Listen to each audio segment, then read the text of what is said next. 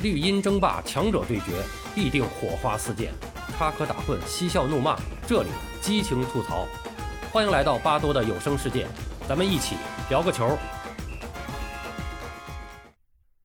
王俊生和中国足球的黄金十年，第二十七集。南勇攻克米卢。中国足协就开始了这个所谓的三线同时作战，那么重点实际上就是中国男足的出线上。那么这个最大的压力和最艰难的工作，实际上呢，这个时候呢是放在了南勇的肩上。那么特别是最主要工作是由他去攻克米卢，就是说让他去跟米卢要沟通，然后要让米卢了解中国运动员和教练员的真实想法和这个实际情况，同时呢，也要让中方教练员全力的支持和配合米卢的工作。队员呢，也必须坚决的按照米卢的这个训练意图和这个比赛方案来执行。那么，二零零一年的六月二十八号，南勇和马克坚一起跟米卢进行了一次谈话。那么，这是这个总局领导批准这个中国足协的这个下一阶段工作方案以后，足协的负责人第一次跟这个米卢进行谈话，进行正式的谈话。哎，那么南勇就说，哎，这个有几个问题啊，代表中国足协。跟你正式的谈一谈。那么南勇这次谈话他就比较的严肃，就说你提出要去阿根廷观看国家青年队参加世界青年锦标赛的要求，我们认为十强赛在即，你应该把主要精力放在国家队上，而不是青年队，所以我们不同意你的要求。然后米卢就说了，我去看青年队三名队员的表现，为十强赛做准备。米卢通过翻译呢，就讲他这个意图。当时正好是这个沈祥福带的那个所谓的超白金一代那一波青年队参加这个世青赛，在这里边呢，米卢是选了三个队员进国家队，一个是守门员安琪，一个是中后卫杜威，还有一个就是前锋曲波。米卢当时构建的国家队真的是老中青三结合，所以米卢他要看这个比赛。那么这个呃中国的这个领导就不让他去，说那不是你的事儿，你就盯着国家队就行了。这个时候就发生了冲突，米卢就说：“我关心那支青年队也是为了构建国家队。”那么南勇这时候就非常大声的这种严厉的这个讲，就说：“你的任务不仅仅是这三名年轻队员，而是整个中国队。你在中国足协组织的总结会上用几页纸应付，对你的总结我们都不满意。小组赛的问题找不出来，怎么能让我们相信你在十强赛中带领这支队伍冲出亚洲呢？”小组赛后，我们想和你认真总结研究，讨论如何打好十强赛，你也不配合，使我们的计划无法落实。你是中国足协的雇员，你不知道把自己摆在什么位置上吗？我们不同意你去香港，你仍私自前往，啊，等等等等，说了很多，包括也告诉他，也说你这国家队没有完整的这个全面计划也不行，运动员对你产生了不信任，包括中国足协对你现在也是不信任的。这里边说到这个米卢去香港，去香港也是去看那支青年队。沈祥福当时带那支青年队在香港也是打了一次比赛，米卢也是因为国家队不批，不批米卢是自费去的。当时这个后来这个阿根廷这个世青赛好像米卢也去了，当时我印象中好像后来他还是没管那套，坚决的去了，不同意嘛？不同意他是自费去的。那确实，那米卢拿出的这个总结肯定是他米卢他根本就没拿什么总，他所谓的这总结确实是。让这个南勇他们让足协，特别是让严世铎，他没法满意啊，这吧是吧？你这里边咱们一般写总结是吧？你走的首先第一个，你这个就是正确领领确领导意图嘛，在领导的这个支持下取得的相关的成绩，对吧？你首先是一层一层的总结啊啊，然后最后你得有不足啊，不足主要是你领会你执行上级的意指示意图不够坚决啊，等等等等，你得你得有这些话呀，这都没有，你这总结怎么能叫成功呢？所以说。就一直在纠缠这个米卢这个总结的问题，但你让他写这个东西，他根人家根本就给你写不出你们这些个东西来。但是米卢后来呢，他也看出了这个中国足协很不满意，他他就在找这个契合点。然后他也说说说，尊敬的副主席先生，你说的这些我很感激，教练员队员对我有意见，我能接受，但我不知道你们所要的计划总结是些个什么东西，应该达到什么样的要求。你让我拿出计划，拿出长长的总结，我也不太擅长。啊，中方教练可能会好一些，我有我自己的认识、看法和习惯。这个米卢实际上已经在尽可能的寻找这个合作的契合点，但确实他和中国足协在这个对足球的思维和做法上存在着确实存在着特别太大的差异。那么南勇呢，一通的这个咆哮以后呢，他也是发现这个，哎，这个米卢的这个在找这个契合点，所以他的语气呢也就放缓了，然后就说，哎，这个中国队的职业水平还不高，受的教育也不一样，生活方式呢跟西方球员也不一样，你要多了解了解他们，把你的经验更多的传给他们。现在呢，队员和中国足球界对你的训练方法、选人用人，还有执教思路有一些看法，而且提出了一些建议，希望呢你能够认真的考虑。这时候米卢就显得就比较激动，就说这个，说这些建设性的意见，我想对中国队都会有好处的，我会采纳的。但是我不能接受说我不尊重中国足协的意见，足协对我有意见我接受，但这里有工作方法和思路不同的原因。但我一直是维护中国足协的，也从不损害中国足协的形象，对外从不说损害中国足协的言论。米卢这个时候就有点激动了，然后南勇也马上就说说这正是我们之间合作的基础啊，中国足协的任何一个领导。也没有在任何公开场合批评过你啊，我们也是在维护你的形象啊，这点倒是，这次危机虽然是闹得比较的严重，但是当时来说，从外部能感受到的就是足协对外的口径还是一直是支持米卢的，这个倒是实话啊，这是实话实说。然后南勇呢就接着接着说说这个王俊生副主席呢，曾经跟这个贝肯鲍尔先生交换过意见，就是他也非常希望你能专注中国国家队，我们之间应该多为这个队伍考虑。根据中方教练组运动员提出的问题，那么只要合理，我们应该做出改变，也使队伍有变化。具体技术方面呢，由马克坚和沈祥福呢跟你来做一个交流，然后我们共同的打好十强赛。国家体育总局的局长李富荣也会找你谈话。他当运动员时，在世界锦标赛上、世界杯上夺得过很多的冠军；当教练时呢，带领运动员又夺得过各种世界大赛的金牌。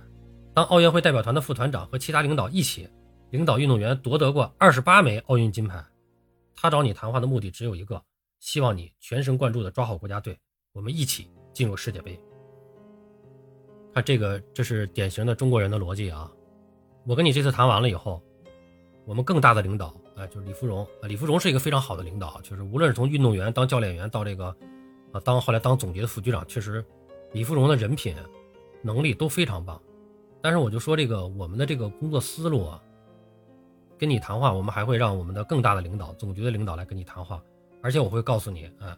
你就是那意思，你别瞧不上我们这领导，人家拿过多少，当运动员是拿过多少多少冠军，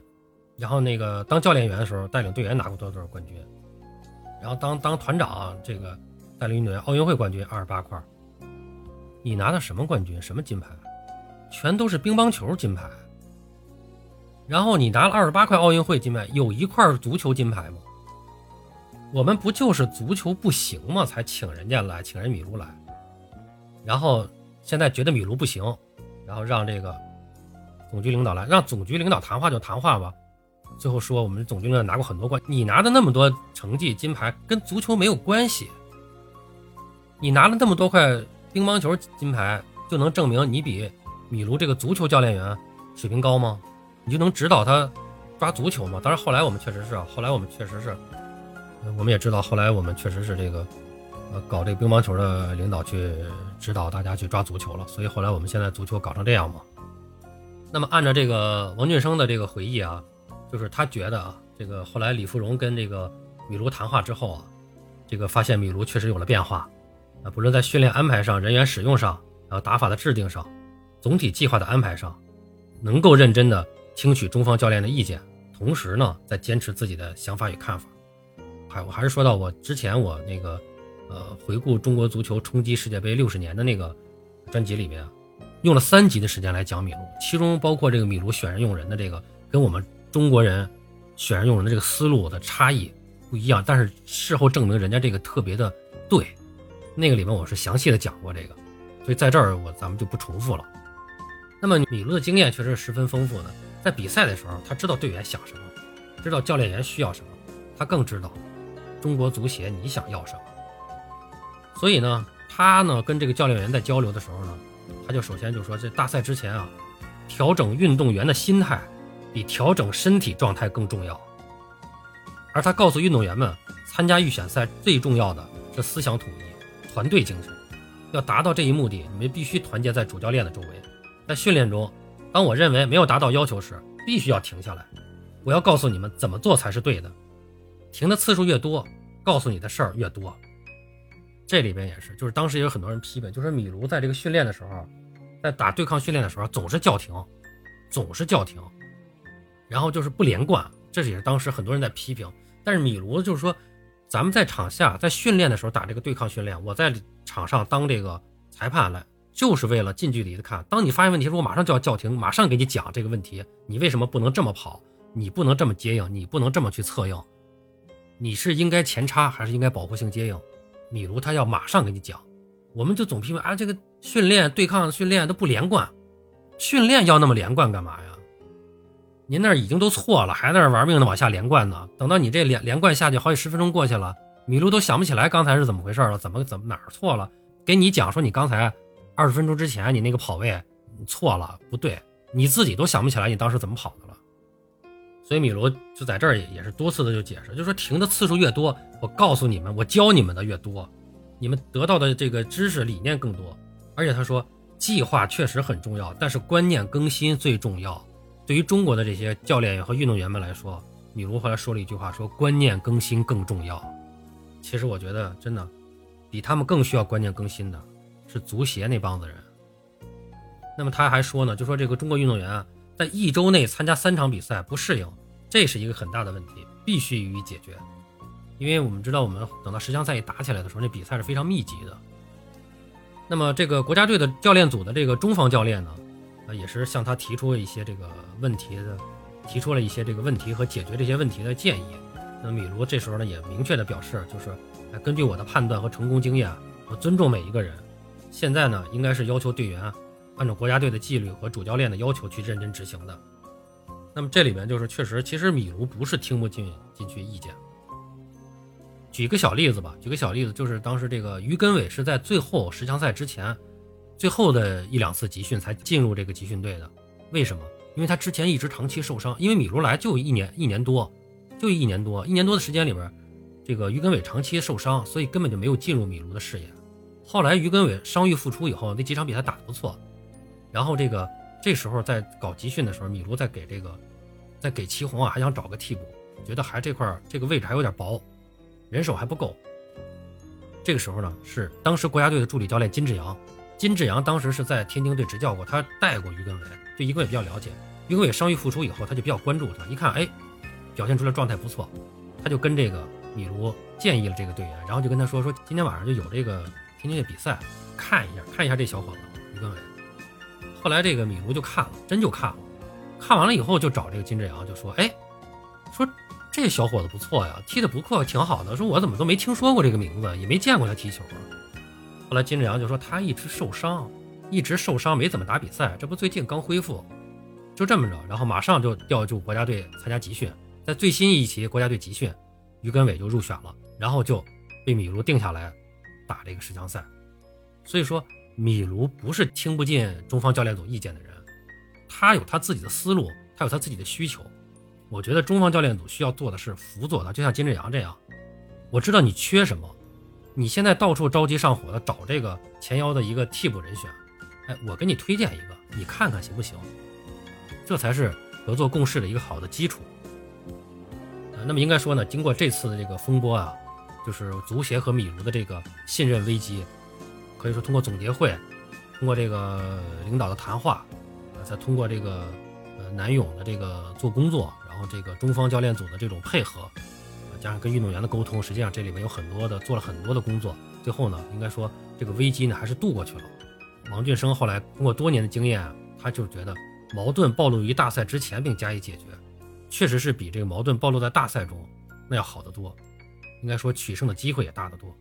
最后事实也证明了王俊生的这种感觉是准确的。